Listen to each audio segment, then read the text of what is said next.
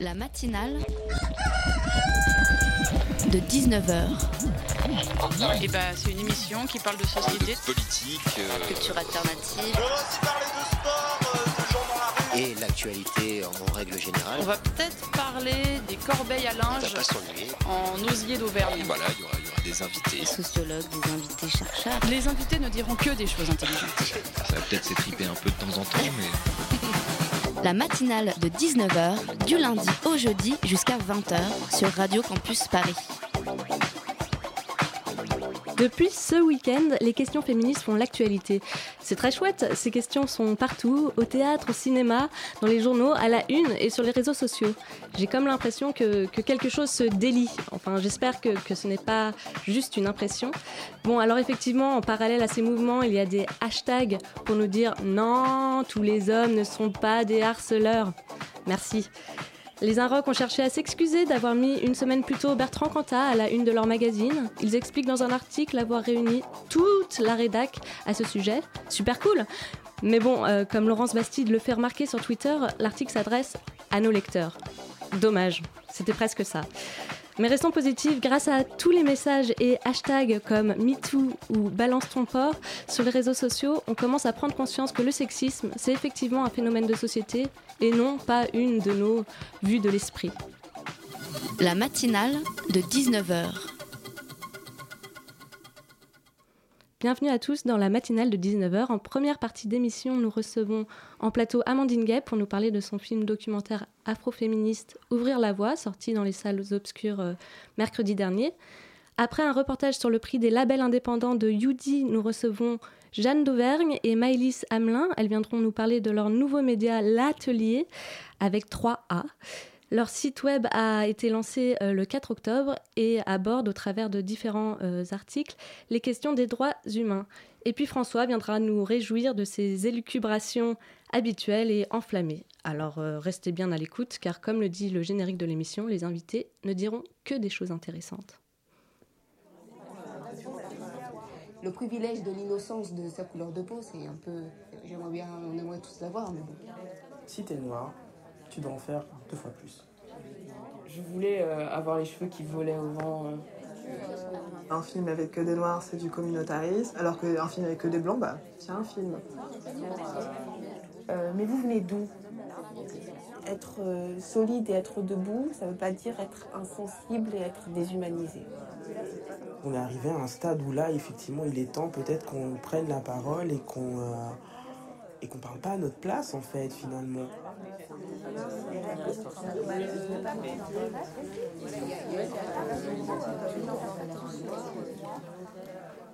Vous venez d'entendre la bande-annonce du film documentaire afroféministe Ouvrir la voie. Le documentaire présente des entretiens avec 24 femmes noires qui parlent de leurs expériences et du racisme en France. Et ce soir, nous avons le plaisir de recevoir la, réalisatrice du film, Amandine Gay. Bonsoir. Bonsoir. Pour m'accompagner sur cette interview, euh, Mao, de la rédaction de Radio Campus Paris. Bonsoir Mao. Bonsoir. Alors, euh, dans un premier temps, euh, réaliser ce documentaire, c'est- c'est un, un projet que vous aviez euh, depuis quand? Alors j'ai commencé l'écriture en 2013 et euh, disons que ça, ça vient plutôt clore une dizaine d'années de travail sur les questions raciales et sur les questions de genre. En 2006, mon mémoire de fin d'études à Sciences Po euh, Lyon, c'était les enjeux du traitement de la question coloniale dans la société contemporaine française, c'est un peu long. Euh, et j'avais déjà fait une étude de cas sur l'évolution de la représentation des Noirs en France dans la publicité et le cinéma depuis l'épo- l'époque coloniale. Donc ça fait un moment que je travaille autour de ces questions. Mm. Et puis ça s'est synthétisé dans le film euh, au travers aussi du fait que dans mon parcours il y a eu aussi tout l'engagement féministe et le fait que ensuite j'ai fait un conservatoire d'art dramatique et que j'ai été comédienne et donc disons que voilà ce parcours-là vient informer le documentaire et la volonté de représenter les femmes noires euh, euh, de France et de Belgique un peu différemment de ce qu'on voit d'habitude et, et d'une façon qui me semblait peut-être un peu plus proche de la réalité en tout cas de celle que je connais.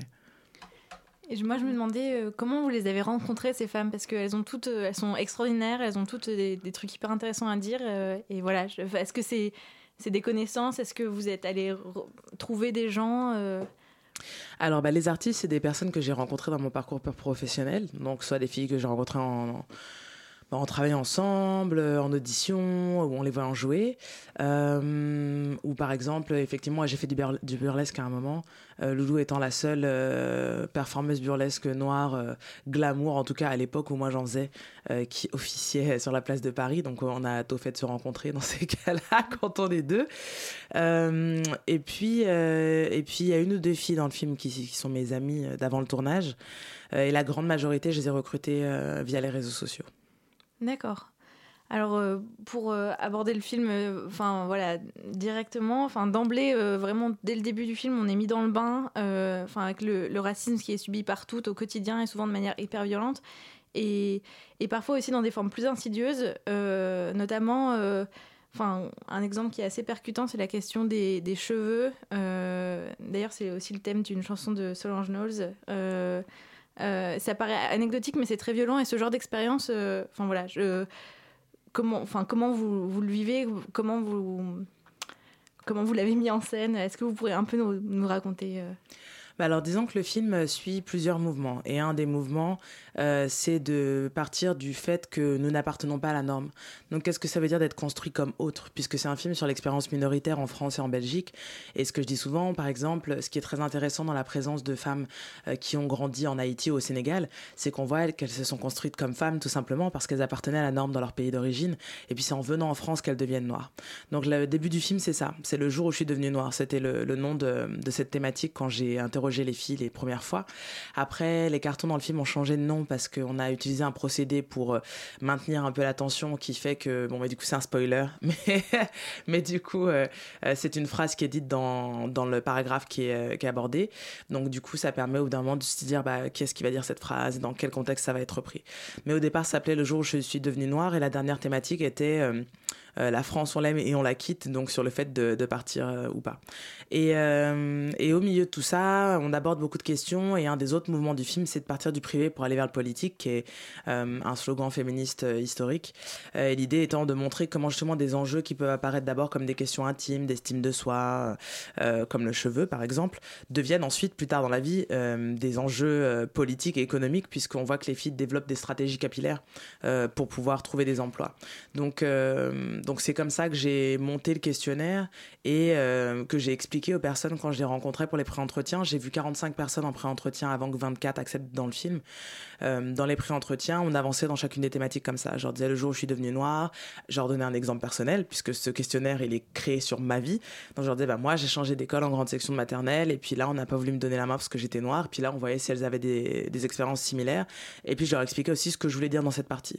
Et donc je leur disais pour moi ce qui m'intéresse là c'est de montrer que la norme c'est ce qui ne se voit pas et ce qui ne se nomme pas. Donc si nous on est construite comme noire, est-ce que les blancs en France sont construits comme blancs par exemple?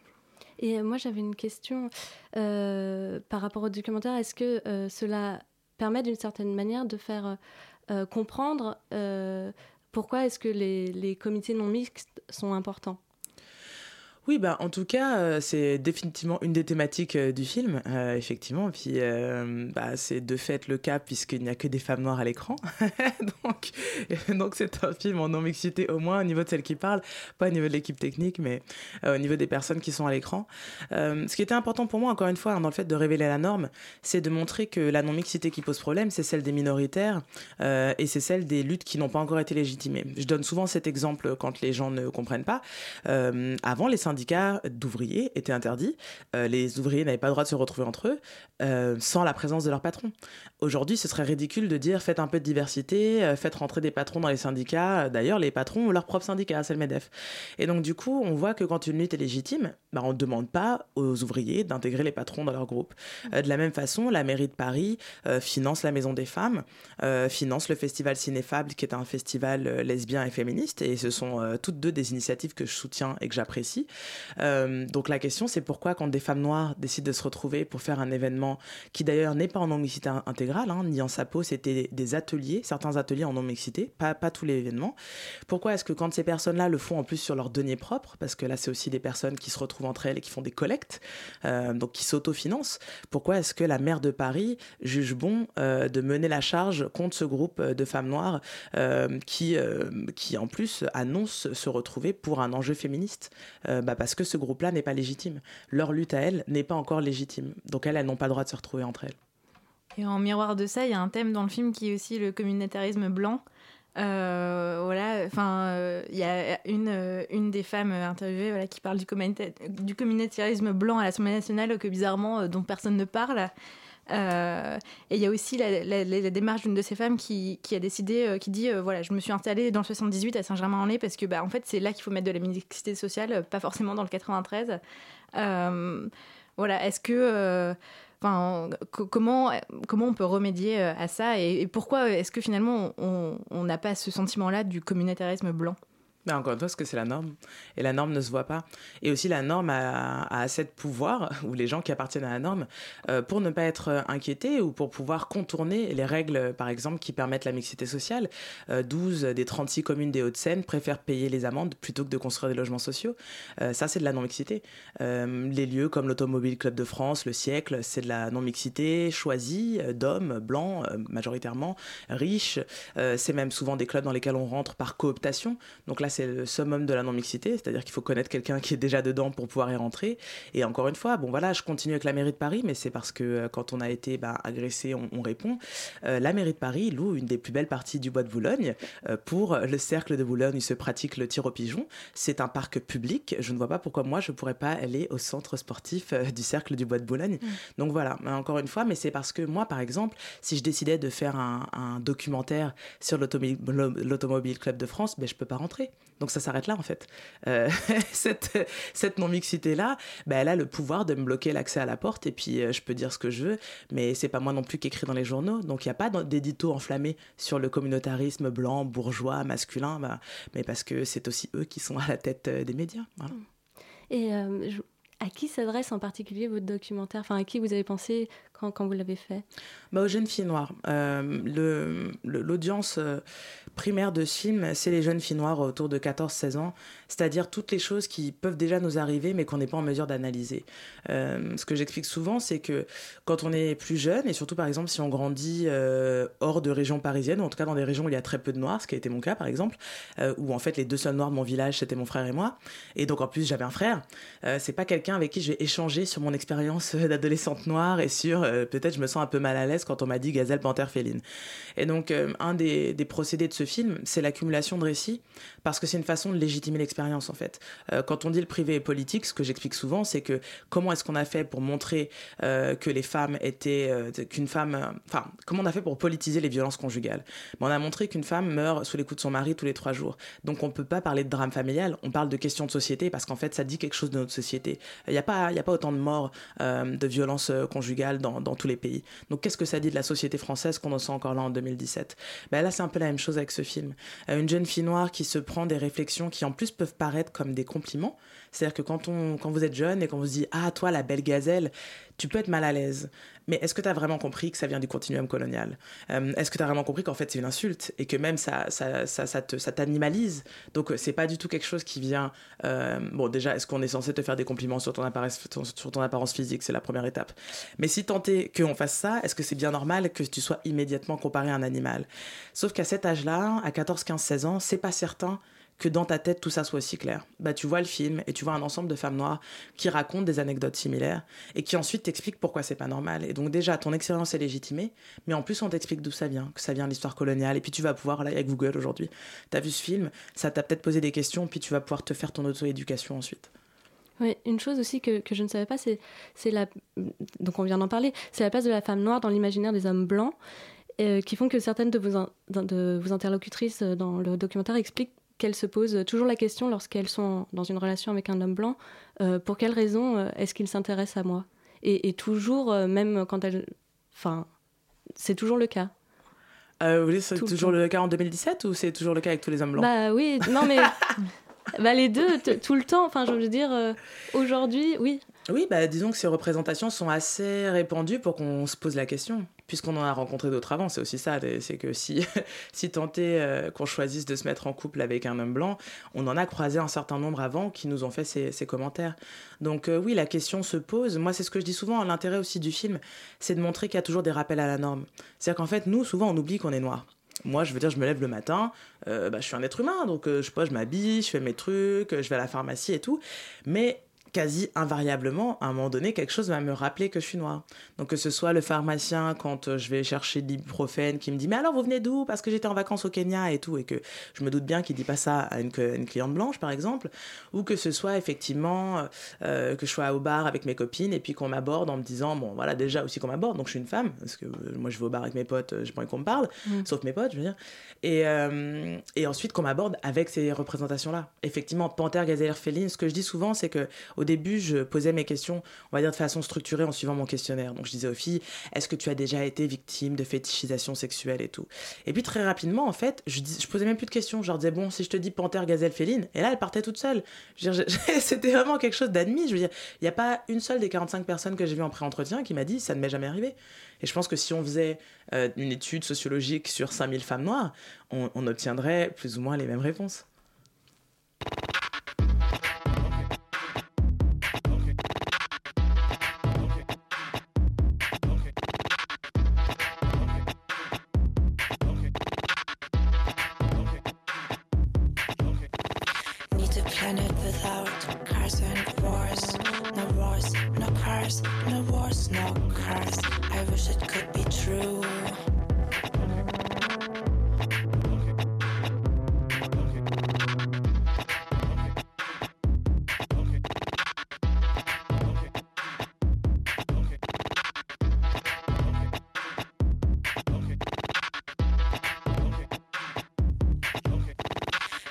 planet without cars and wars.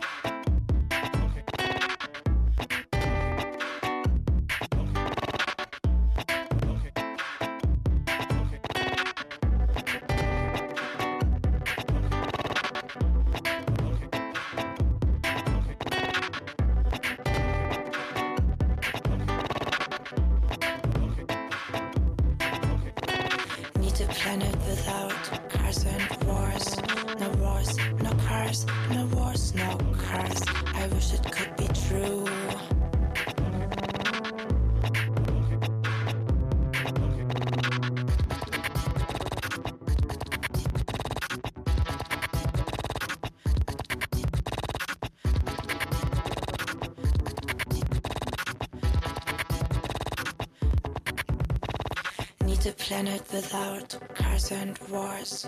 No wars, no cars, no wars, no cars. I wish it could be true.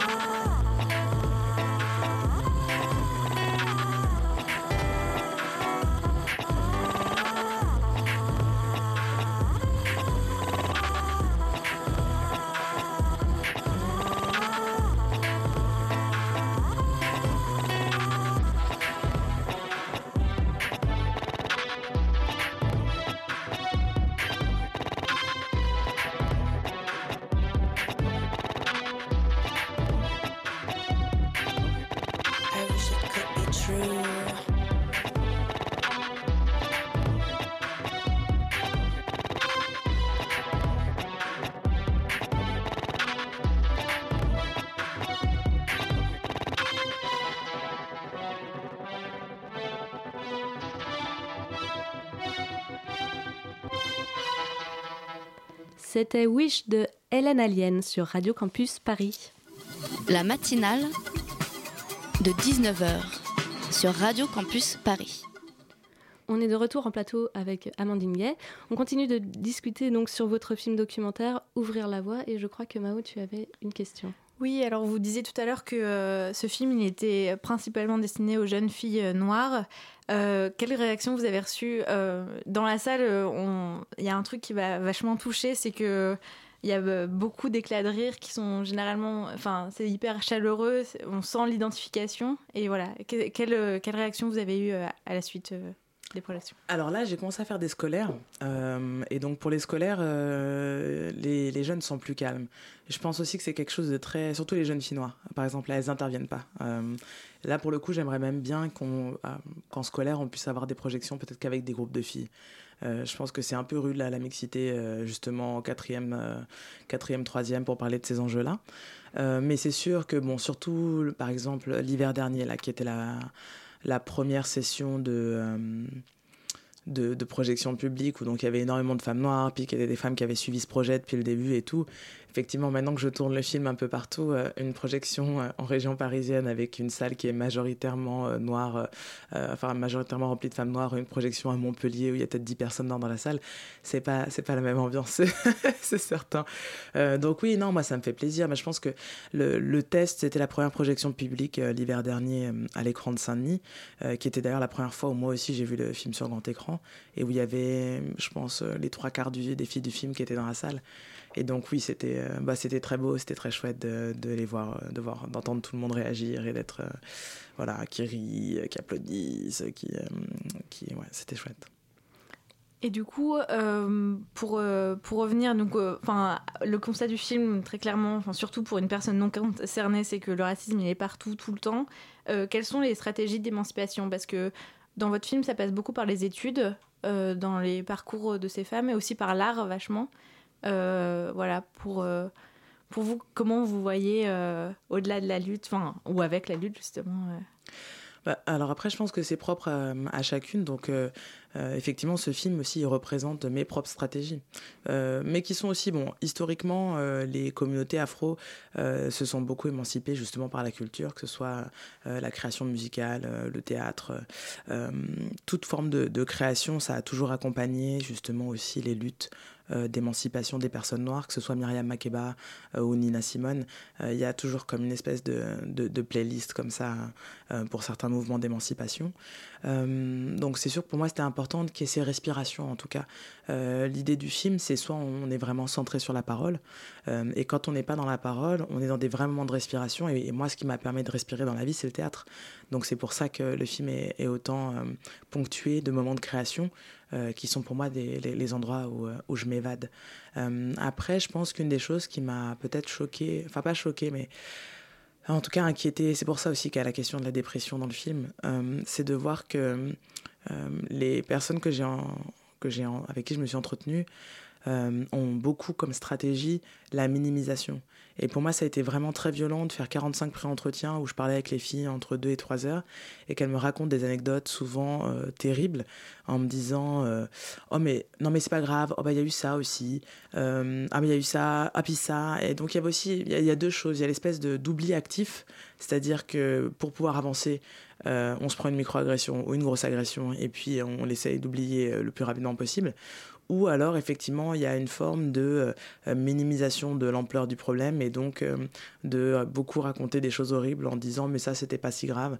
Et effectivement je me disais bon euh, moi je pense que ça ça a des conséquences à terme aussi. Je pense qu'on a le droit de dire quand c'est grave. C'est particulièrement le cas en ce moment aussi. C'est le gros enjeu aussi là sur le, hashtag moi aussi MeToo. C'est que il y a il y a un vrai rejet aujourd'hui de la vulnérabilité. Euh, il faut pas se victimiser. Il faut pas. Euh, moi, je trouve qu'on devrait réhabiliter le statut de victime. En fait, en quoi c'est un problème euh, d'avoir euh, d'avoir été agressé, attaqué et de le vivre mal. En fait, bah oui. je veux dire, on a le droit de le vivre mal. toute cette idée de c'est très bien de retrouver de la gentilité. Et moi, j'aime des, termes comme survivante, par exemple. Euh, je trouve ça très important, euh, quand on a été victime d'agression, de pouvoir trouver des termes qui nous permettent de ne pas être juste définis euh, par le drame. Mais inversement, je pense qu'il faut aussi y aller mollo sur les injonctions à dépasser ce qui nous arrive on, gère les choses au rythme euh, auquel on peut les gérer. Euh, on s'en remet ou on s'en remet pas, et la responsabilité devrait pas être sur nous, elle devrait être sur nos agresseurs. Et ça, je pense que c'est une vraie question, et je l'ai vu par exemple dans les projections scolaires, ou ce film qui est beaucoup des aveux de vulnérabilité aussi. C'est des personnes qui se mettent en danger, entre guillemets, parce qu'elles racontent leur vie et des passages intimes et des moments difficiles. Et justement, pour des plus jeunes, euh, et en particulier parfois des garçons, je voyais que c'était très dur pour eux. Euh, que, dans leur réaction, il y avait quelque chose de... Euh, toute cette vulnérabilité tout à coup qui apparaissait à l'écran, c'est quelque chose de très déstabilisant. Et je pense que c'est vraiment quelque chose sur le... C'est une chose sur laquelle on doit travailler aujourd'hui, d'accepter ça. On a, on a le droit d'aller mal, on a le droit de ne voilà, de pas être une warrior en tout temps, d'être fatigué, on a le droit. Il est abordé à un moment d'ailleurs dans le documentaire le fait que des féministes blanches empêchent des afroféministes de prendre la parole. Vous l'avez déjà observé ce phénomène? Alors au-delà de l'empêchement de prendre la parole, il y a surtout l'approche la, la, paternaliste euh, qui, consiste à penser qu'on sait mieux les choses que nous. Euh, et donc, euh, ce que je dis souvent, c'est que moi, ce qui me dérangeait beaucoup dans la représentation des femmes noires, c'est qu'on est parlé. On est, on est souvent des communautés, euh, n'importe quelle minorité en fait. Hein. je veux dire, les personnes en situation de handicap, euh, les asiatiques, les arabes. Il y a vraiment cette question de, on est les populations parlées, regardées, mais c'est très rare justement que ce soit nous qui soyons en charge de la narration. Ce qui était important pour moi dans ce film, c'est un acte de réappropriation de la narration. C'est une femme noire qui va voir d'autres femmes noires et avec qui on, est dans une co-construction de savoir et dans, un partage de nos expériences communes. Il n'y a pas de regard surplombant. Moi, j'arrive pas de l'extérieur en faisant mon petit safari de banlieue, qui est une chose qu'on voit énormément. Enfin, je veux dire, moi, par exemple, bande de filles, c'était vraiment le safari de banlieue euh, de la bourgeoise blanche euh, qui euh, s'est fait un espèce de fantasme dans sa tête. Et c'est ce que je dis. ça aurait été très intéressant. Hein. Dans une interview, Céline Sciamma dit que elle, elle, grandissait, elle a grandi dans des pavillons et elle est dans un collège, lycée, avec des filles qui vivaient dans des cités elle aurait dû faire ce film-là, en fait. Elle aurait dû faire le film d'une petite blanche bourgeoise qui fantasme sur ses copines noires et arabes euh, de la cité. Ça, ça aurait été intéressant. Mm. Mais vouloir faire une pseudo-chronique sociale sur un sujet qu'elle maîtrise pas, et donc, en fait, qui a un moment qui redevient des, des, des, projections et des représentations stéréotypales, surtout la famille noire qui est forcément monoparentale, le frère noir qui est forcément violent, la fille noire qui forcément arrête d'aller à l'école. Et quand elle arrête à l'école, tout le monde s'en fout. Ça, c'était peut-être le moment le plus surréaliste de ce film, où toutes les filles noires se disaient, mais essaye d'arrêter à l'école. tu vas de, de, de, de, ne plus aller à l'école comme ça, il va t'arriver des bricoles en fait. Et il n'y a pas de moment où la mère elle est énervée, ou elle jette une pantoufle, je sais pas, un truc, elle arrête d'aller à l'école, puis elle va travailler avec sa mère comme ça. Bon, bah ça, ça, ça témoigne d'une absence totale de recherche, euh, d'absence totale de connaissance de ce monde-là. Et donc, soit on veut faire un film euh, sur ces milieux. Et alors là, on fait comme euh, Jacques Audiard et puis on fait une vraie recherche sur ce qui se passe en prison et tout ça. Soit en fait, on prend conscience de qui on est. Et c'est pour ça que je dis que pour moi, le film, il vise à révéler la norme. Est-ce que Céline Sciamma, en faisant ce film, elle s'est dit attention, je suis quand même une, bourgeoise blanche euh, lesbienne. Peut-être que ma vision de ce qui se passe dans les cités pour les filles noires n'est pas la bonne. Je suis pas certaine. Et je pense que c'est pour ça que le film est aussi mauvais. D'accord. Merci Amandine Gay d'être euh, venue discuter avec nous dans, dans, les studios de Radio Campus Paris. Merci pour l'invitation. Votre film Ouvrir la voie est actuellement dans les salles obscures euh, pour encore quelques temps. Enfin, dépêchez-vous quand même, mais euh, c'est à voir. MK de Beaubourg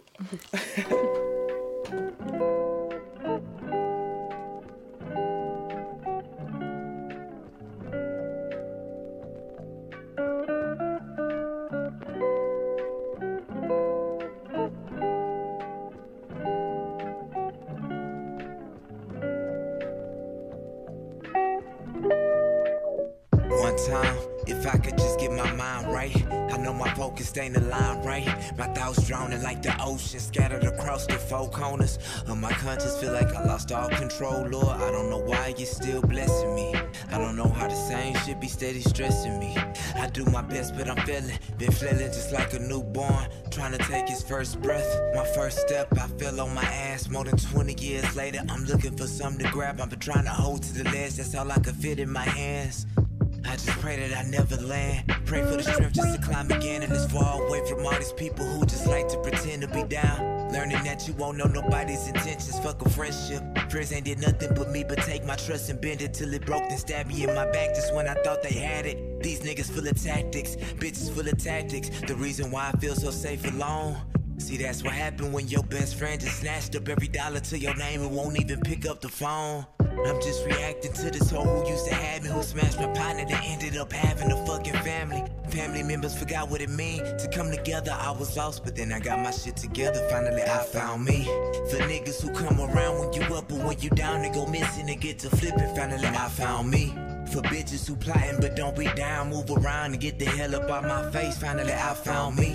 For everybody who use anybody for any reason to leave when you deplete them, tell them I found me. Every day I struggle with my demons, looked up in the mirror when I felt them leaving. Finally, I found me. I learned off for repetition, I'm steady inching. You can't learn if you never listen, I'm steady twisting. My favorite prescription, I blow with my baby, that's it. I don't fuck with you niggas and know I ain't fronting you shit. I never deep because most niggas I used to dependent was just dependent and took for theyself but never given. Balance shifted, you wanna think for yourself. Too many partners hold me, I'd rather be by myself. I'ma leave by myself, I guess that's why the world is selfish. Cause when my time coming, ain't nobody that's gonna help me down. Mama told me never show my hand to nobody, especially my friends. That part was hard to understand, cause I was trying to come up with my niggas. Thought I was stuck with my niggas, but I learned everybody don't share your visions or your interests. They only see the potential to come up, but as soon as it all fall down, they get to running. Like roaches when you cut the lights on, ayy. Let me make sure my mic on. I've been venting shit for a minute. I do my dirt by my goddamn self. I'ma lead this earth by my goddamn self. My nigga, I'm the only one that can stop myself. I watch my back, I know I got myself. That's some real shit. Don't call my phone when you see that I'm on. See, I've been in my zone for way too long. My nigga, I found me. For niggas who come around when you up and when you down, they go missing and get to flipping. Finally, I found me. For bitches who plotting but don't be down, move around and get the hell up out my face. Finally, I found me. For everybody who use anybody for any reason to leave when you deplete them, tell them I found me.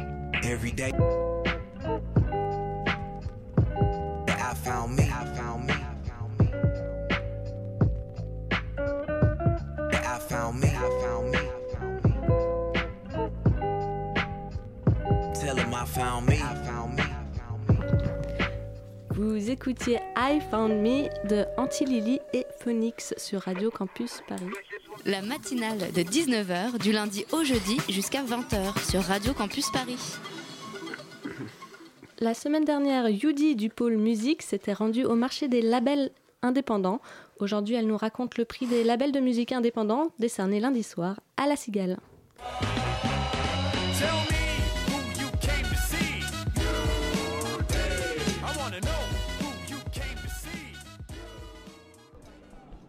Bonjour, bonsoir, c'est la Passie de Yudi. Aujourd'hui, je me promène au prix des Andés 2017, cérémonie dédiée à la musique indépendante. Vous savez quoi? Je vous emmène avec moi, ouvrez bien vos oreilles, ça donne ça. On est en direct de la salle de la Cigale pour le prix des Andés 2017. On va prendre quelques captations de personnes publiques. Bonsoir, Thibaut Fourquet. Euh, je m'appelle Elise Goldfarb, j'ai créé le média Fresh by Minute Buzz avec mon associé Julia Layani qui se trouve juste à côté de moi effectivement. William Baudouin, je représente le bonbon.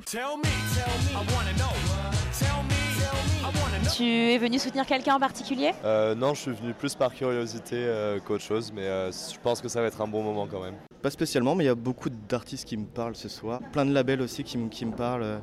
Microclimat qui me parle énormément. À Skip, il y aura l'homme pâle. Moi, je suis venue pour lui. Hein. Pour lui, euh, peut-être pas artistiquement. Pour lui, peut-être sensuellement. J'espère le croiser. Black, artiste de Beaumet Musique, Picard, je suis de Nogent-sur-Oise.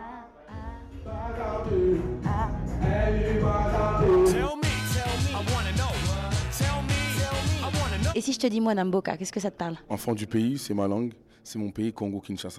Si tu devais choisir entre Vianney, François Ndiaye Atlas Montaigne, Euh, on s'arrête? Je peux choisir maintenant? Je peux choisir. Vianney. C'est fini. Giorgio, j'ai 24 ans, je viens de Paris 18e. Si je devais nominer, euh, nommer quelqu'un en live au prix des Indés, de- euh, ah si, il y a un groupe qui s'appelle Pogo Car Crash Control, qui est un groupe euh, de punk garage français, et c'est incroyable en live. Et ils sont en Indé aussi.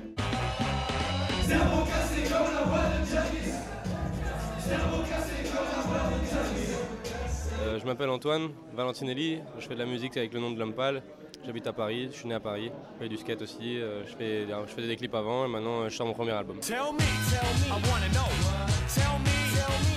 Qu'est-ce que ça fait d'être nominé? Euh, Ça fait plaisir, parce que c'est cool de voir une reconnaissance du milieu plus professionnel. Parce que moi j'ai déjà une reconnaissance du public euh, direct, que j'aime beaucoup et que je préfère d'ailleurs. hein. Mais c'est très cool d'avoir aussi sur le côté euh, une reconnaissance du milieu professionnel. Ce qui m'intéresse dans l'indépendance en tout cas, c'est euh, de garder le contrôle sur le maximum de disciplines créatives dans ce que je fais. Et après le reste je le délègue parce que ça me facilite la tâche. Qu'est-ce que Radio Campus peut te souhaiter pour l'année prochaine en l'occurrence? De la confiance, de la chance, du résultat, je sais pas moi, tout, la- du, du bon quoi, des, des bonnes ondes. Juste des bonnes ondes ça me suffit en fait. Bah, Ce que je te souhaite au nom de Radio Campus, c'est de kiffer autant que tu kiffes aujourd'hui et que ton métier euh, continue à rester un plaisir et non pas une contrainte. C'est très bien dit et c'est gentil. J'aime particulièrement celui que je vais nommer aujourd'hui, qui est comme une sorte de petit frère pour moi. Il s'agit de Rhône pour sa création musicale à la de Paris. Bravo Euh, bonjour, je suis Rhône, euh, bonjour Radio Campus. euh, et voilà, oui, oui, j'ai ce prix là, je suis très content. Très, content. très, très surpris, très flatté, euh, sur un petit nuage quoi. Surpris, flatté? Oui, parce que euh, ça récompense un concert très spécial que j'ai donné à la Philharmonie et qui était quand même euh, très spécial. enfin, il était déjà j'étais surpris d'être invité à la Philharmonie, c'est une salle plutôt dédiée au classique, donc je trouvais ça très euh, courageux, audacieux de la part des programmateurs de, de me donner confiance comme ça, de me- et carte blanche surtout pour faire ce que je, vou- ce que je voulais. Et, et- et- et comme c'était un concert un peu spécial. euh, je trouve que oui, je suis très content même pour eux en fait d'avoir euh, ce prix ce soir. Je pense à eux là un peu parce qu'ils m'ont fait confiance et qu'ils ont été d'une certaine manière récompensés avec moi. Salut, moi je suis David et on vient de recevoir le prix de l'album Audacieux. Darla, Sahara, Session. Est-ce que c'est un peu l'itinéraire euh, de cet album? Euh, ouais, bah, c'est c'est plus un titre parce qu'il en fallait un. C'était pas évident de même de faire des, de donner des titres pour les morceaux parce qu'ils sont chantés à moitié en français, à moitié en, en hassani, qui est un dialecte euh, local. Bah ouais, euh, c'était fou d'aller là-bas, d'être euh, accueilli par la famille Doué euh, dans leur maison, qui recrée en fait l'habitat euh, sahraoui, c'est-à-dire euh, eux, c'est depuis une génération, ils sont sédentarisés, mais avant ils, ils vivaient dans, dans le Sahara, donc euh, ils vivaient sous tente. Quelle est la meilleure chose qu'on puisse vous souhaiter? Euh, écoute, une bonne euh, recomposition. Là, on est, on est dans une phase de transition en ce moment avec euh, notre groupe. Euh, bah, Souhaite-nous de faire une bonne nouvelle formule parce qu'on a une V2 qu'on est en train de préparer. euh, Vous allez appeler Couette? Non. voilà, chignon quoi. Ah, Allez. Cherchez, merci. Et voilà, c'est fini. Sachez que ça a été un vrai plaisir pour moi et j'espère pour vous aussi. Sachez aussi que cette cérémonie a été un plaisir pour nos yeux autant que pour nos oreilles. On se dit à bientôt pour de nouvelles aventures. C'était la pastille de Yudi. Merci beaucoup.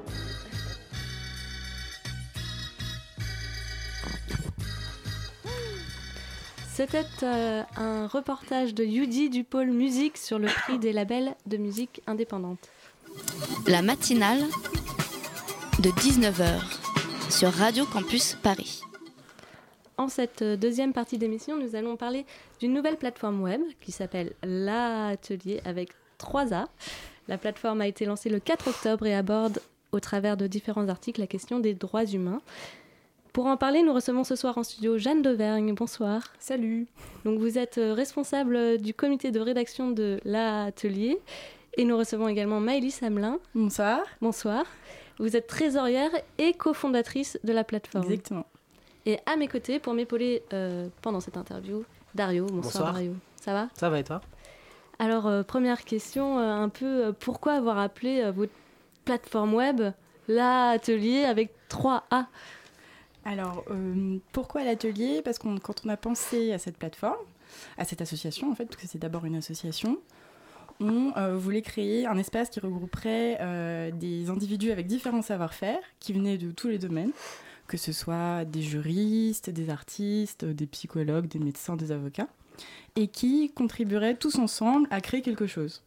Et notre création à nous, c'est des publications sur le thème des droits humains. Donc on a pensé à ce mot de l'atelier, et ensuite on a customisé ce mot en rajoutant 3A pour notre, euh, nos trois thématiques principales qui sont liberté, égalité et solidarité.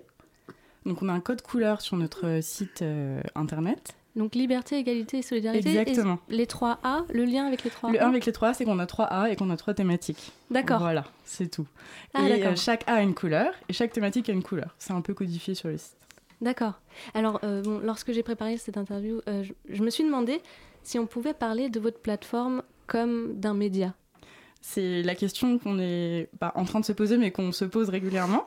Euh, dans l'idéal, on, on aimerait on aimerait créer un média euh, sur les droits humains et je pense qu'on on est en train d'y travailler et, et de poursuivre sur cette voie. Euh, pour l'instant, c'est une plateforme collaborative de publication en ligne. On en est là et on espère que ça ira plus loin. Mais du coup, qu'est-ce qui vous a donné envie de créer cette plateforme en fait? Pourquoi on a créé l'atelier du coup? Euh, Pourquoi? Parce qu'on s'est rendu compte que euh, il y avait un, besoin de sensibiliser le public aux questions euh, des droits humains, donc ça veut dire euh, les droits individuels, les libertés fondamentales, et redonner aux droits de l'homme leur place légitime, parce que finalement, dans les- dans l'actualité, dans le traitement de l'actualité, il y a énormément d'exemples de violations des droits humains ou des moments où les droits humains sont remis en question, etc. Et on questionne ces droits humains et nos libertés individuelles. Et dans ce contexte, dans ce contexte pardon, on voulait rappeler que les droits humains, c'est des droits, c'est important, c'est pas un concept, c'est pas abstrait. Et donc, on voulait donner des exemples concrets dans la vie de tous les jours, au travail, dans la rue, à l'école, et relier l'actualité à ces droits. Et je voulais savoir aussi, euh, par rapport à. vous avez quel statut Vous êtes. euh, Enfin, les, les personnes qui travaillent pour vous sont salariées, sont bénévoles, c'est une association J'ai pas réussi à vraiment savoir. Alors, la- c'est une association euh, de loi 1901. D'accord. On est tous bénévoles, des fondateurs à ceux qui nous ont euh, aidés à créer entièrement le site, à euh, notre présidente du comité de rédaction, à celle qui nous a aidés à organiser euh, des événements, parce qu'on organisait un petit événement en mai de cette année, euh, à, à tout, en fait, tous nos contributeurs, euh, d'où qu'ils viennent, euh, avocats, illustrateurs, comme je vous expliquais tout à l'heure, graphistes, tout le monde est bénévole. D'accord. Mais alors, euh, comment est-ce que vous êtes financé en fait? Pour l'instant, on fonctionne euh, sans financement. Euh, ça, ça va être une deuxième étape de notre, euh, de notre projet associatif qui va s'enclencher, euh, je pense, courant décembre de cette année. Parce que j'ai vu que vous avez mis en place une cagnotte en ligne sur Hello Asso. Exactement. Vous avez eu 50 euros euh, tout à voilà. l'heure. Et, euh, et du coup, euh, vous espérez beaucoup de cette, cette cagnotte en ligne? On, on espère beaucoup dans le sens où on aimerait que la- le projet dépasse ensuite une, une page internet. Et qu'on aime- enfin, on a des idées euh, de- de- d'aller dans les écoles, euh, des idées de faire des événements, des, des conférences un peu, un peu fun, un peu culturelles. Et donc, on, aurait besoin de ces financements. Donc, on compte sur les dons privés, c'est sûr. Et ensuite, on va s'orienter vers euh, des fonds européens, éventuellement, etc. Les fonds pour la culture et tout ça. Et euh, quels sont les, les types de sujets, pour revenir à, à votre plateforme, qui peuvent être abordés par le, par le prisme des, des, des droits de l'homme? Euh, à peu près euh, tous les types de sujets qui touchent à la société euh, aujourd'hui. Pour, pour exemple, si je peux en citer quelques-uns assez, assez récents, euh, l'intégration, enfin la loi, la loi antiterroriste, donc Mhm. intégrer l'état d'urgence dans l'état de droit, la question du harcèlement sexuel, le harcèlement de rue qui a été très médiatisé dernièrement également. Tout ça, ça peut être vu sous un prisme droit humain. Donc pour la loi antiterroriste, ben, c'est la liberté d'aller et venir, la liberté de culte, ce genre de choses. Et puis pour la question du harcèlement, c'est le droit des femmes, le droit à la sécurité, à la dignité, à se déplacer librement, etc. Et euh, actuellement, j'ai vu, du coup, comme vous, vous venez de le dire, vous avez beaucoup d'articles sur la laïcité et le vivre ensemble. Alors, comme ce sont vos premiers, premiers articles, je me suis demandé, euh, est-ce que ce sont des sujets justement qui vous animent plus particulièrement? Alors, comme on est. Pour l'instant, l'essentiel des articles sont rédigés par les fondateurs, puisqu'on est. Enfin, on a des contributeurs qui nous pro- commencent à nous proposer des publications, mais ça, ça vient doucement. Et euh, c'est vrai que l'une des, des- fondatrices, euh, qui est Inès Nathan, euh, est très. et également Othman Boussetta, donc les deux autres fondateurs. On est quatre en tout, pardon. Et eux sont vraiment investis par ces thématiques. Et donc c'est vrai que c'est des, des- idées qui sont venues tout de suite, assez rapidement. La question de la laïcité, du vivre ensemble, de déjouer les préjugés qu'il peut y avoir sur certains thèmes, d'expliquer les choses, en fait. Ok, mais alors, comment euh, sont sélectionnées les personnes qui peuvent publier du contenu sur votre site?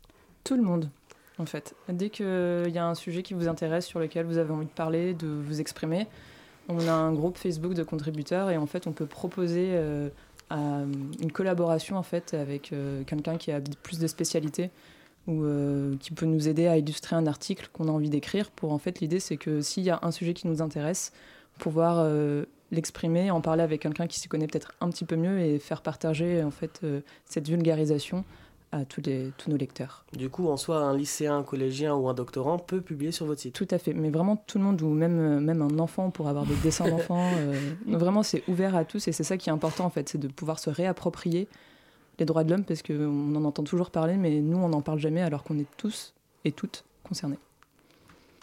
Euh, et donc, euh, justement, par rapport aux, chercheurs, est-ce que euh, est-ce qu'il y a des personnes qui, relisent derrière pour les vulgariser? Est-ce que ce sont des journalistes? Comment ça se passe concrètement? Pour l'instant, c'est moi. Euh, moi, j'ai pas du tout une formation de, juriste et, et du coup, je relis tous les articles pour être sûr qu'ils soient compréhensibles et que l'objectif de vulgarisation soit respecté et que justement l'idée c'est que tout le monde puisse les lire et les comprendre. Donc j'espère que pour vous c'était clair par exemple. Mhm. Et euh, en fait, c'est pour l'instant c'est moi le label euh, vulgarisation, mais après, euh, dans l'idée, quand on aura plein plein de contributeurs et plein d'articles, on pourrait être plusieurs.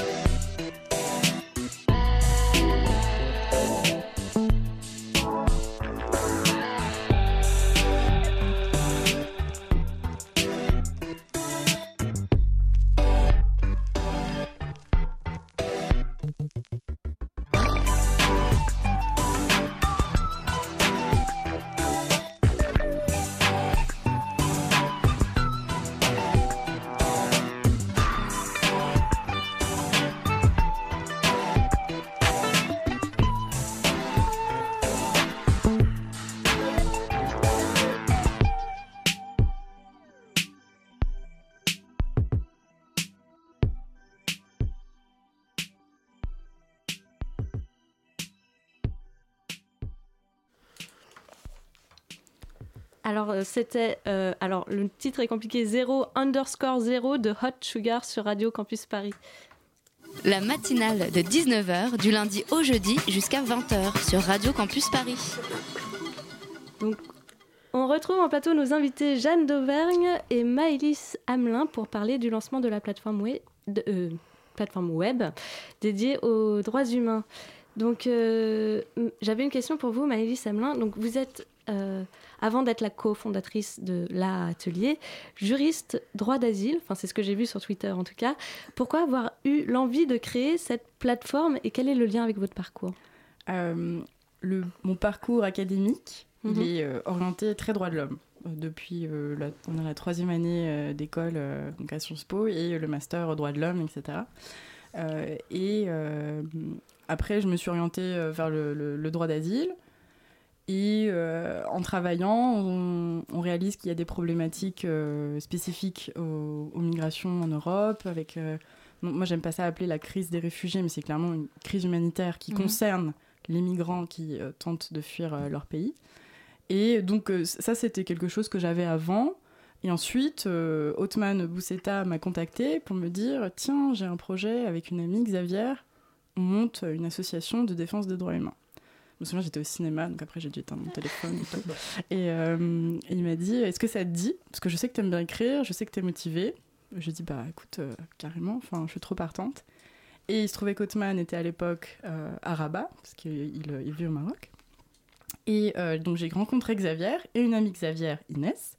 Et nous, les trois filles, on s'est retrouvées à Paris, on se connaissait pas. Enfin, en tout cas, je connaissais pas Xavier ni. Ah oui. Et on a créé l'asso, donc on, a aussi, on est aussi devenus amis en même temps.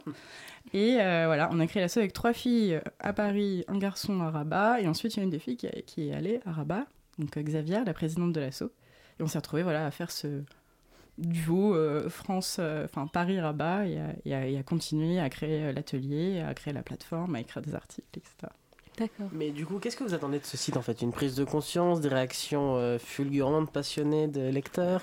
Alors, euh, une prise de conscience, euh, oui, forcément, parce qu'on écrit toujours dans l'idée que euh, le lecteur, on vise un, lec- un lecteur, euh, on va dire, entre 18 et 35 ans, qui aime lire euh, Le Monde, enfin, comme tout le monde, qui lit les quelques euh, headlines du Monde euh, et qui ensuite en parle un petit peu au déjeuner.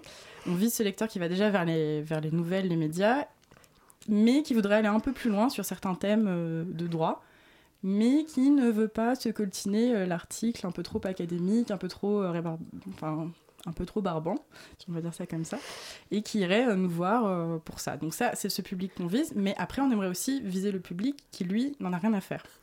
Voilà. Ça, c'est notre deuxième étape. Ça, ce sera plus compliqué, et ça pourra passer justement par le milieu scolaire, pourquoi pas, si on y arrive, ou créer des événements autour d'un concert, euh, autour d'une petite expo, euh, voilà, pour aborder ces thèmes. Mhm. Et euh, la création de cette plateforme, du coup, je me demandais, est-ce que c'est aussi, euh, est-ce que ce ne serait pas euh, aussi une manière de renvoyer les médias aussi à leurs insuffisances? Si. Clairement, l'idée de l'atelier est née donc entre Xavier et Othman, notamment au cours d'un débat sur la laïcité. C'est un énième débat entre médias, discours politiques, etc., où on se, on se plantait encore sur la signification de laïcité. On disait laïcité égale pas de religion.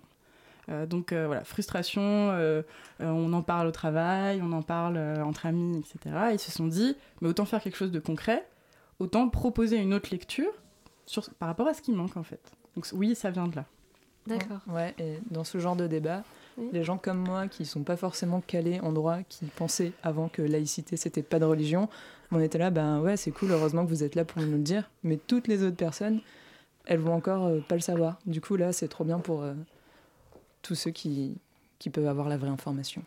Et, et donc pour le futur, je me demandais comment, comment ça va se développer cette plateforme ou quels, quels sont vos projets à, à venir? Alors déjà, il va falloir développer la publication en soi, donc solliciter euh, le plus possible de, de contributeurs, mettre en place euh, de nouveaux formats. On adore la bande dessinée, on adore l'illustration, donc on compte énormément là-dessus, les infographies, des vidéos, des reportages. Donc ça va être vraiment développer le fond.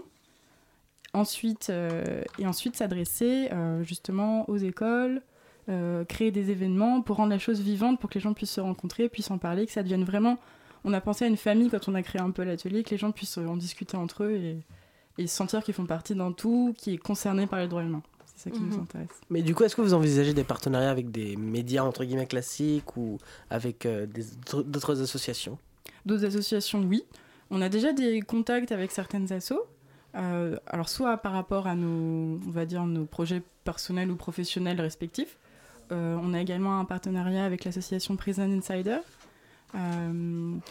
Qui avait- on- ils nous ont aidés depuis le début en fait, donc ça c'était c'était super. Et oui, on aimerait bien le, le développer. Pour les médias, j'avoue qu'on ne s'est pas encore posé la question, mais c'est c'est sûr que ça viendra. euh, Peut-être pas sur toutes les thématiques, mais sur certaines. ouais. Mais du coup, rester sur le numérique ou éventuellement euh, aller sur du papier ou d'autres supports? Je pense qu'on va rester sur le numérique.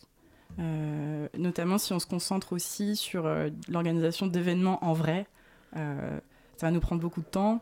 Donc voilà, essayer de mener les deux de front. euh, on va conserver notre belle plateforme. Et, et donc pourquoi est-ce que quelle est la différence entre le, le- le mot plateforme et parce que je reviens dessus le, le mot plateforme et le mot média? Pourquoi pourquoi pourquoi vous définissez-vous comme comme une plateforme en fait? Peut-être par euh, humilité, je sais pas. J'avoue que c'est en créant, ce- on, on a toujours imaginé une page internet avec dans laquelle euh, les publications pourraient arriver toutes les semaines et euh, ce serait beau, ce serait agréable à lire. Et en la créant, oui, petit à petit, on s'est dit oula, mais qu'est-ce qu'on est en train de faire? Ça tend de plus en plus vers euh, le média avec plein de supports, avec plein d'auteurs. Mhm. Donc je pense que par humilité, on s'est au début contenté d'appeler ça plateforme, mais c'est vrai que oui, il y a un petit air de, de média. Ouais. Et, euh, et, donc ces articles, ils sont euh, rédigés euh, par des bénévoles? Et, vous cherchez en permanence des personnes? Ouais, tout à fait. Euh, même pas forcément des articles. hein. On cherche aussi des gens qui sont OK pour dessiner ou faire des reportages. Et donc, tous ceux qui nous écoutent, si jamais vous avez une envie de vous exprimer, n'hésitez pas à nous contacter. vous pouvez nous envoyer un mail à hello.l'atelier avec 3a.org. Et on sera ravis euh, d'écouter ce que vous avez à dire et de voir euh, si on peut pas vous proposer des contributions avec euh, d'autres personnes. Voilà, n'hésitez surtout pas, on est avide et on recherche des contributeurs. Eh bien, euh, euh, et, et vous, euh, Jeanne, pourquoi est-ce que vous... Enfin, que- quel est votre parcours et, et comment vous, vous êtes arrivée sur, sur cette plateforme?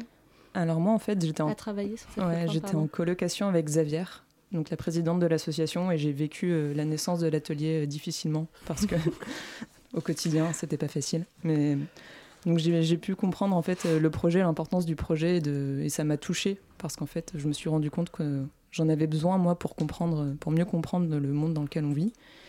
Et euh, j'aime bien lire. Et donc Xavier m'a proposé de faire partie du comité de rédaction pour euh, justement que les quatre fondateurs, qui sont tous issus d'un parcours, d'un parcours de juriste, soient sûrs de faire quelque chose de vulgarisé et qui touche vraiment la cible et que le but ne soit pas compromis par euh, des, des- des termes trop techniques ou des trucs comme ça. Voilà. D'accord.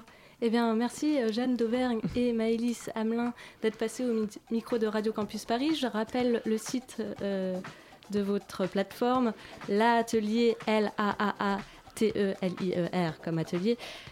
.org et euh, si vous voulez euh, écrire pour l'atelier, euh, c'est hello at l'atelier.org. Voilà.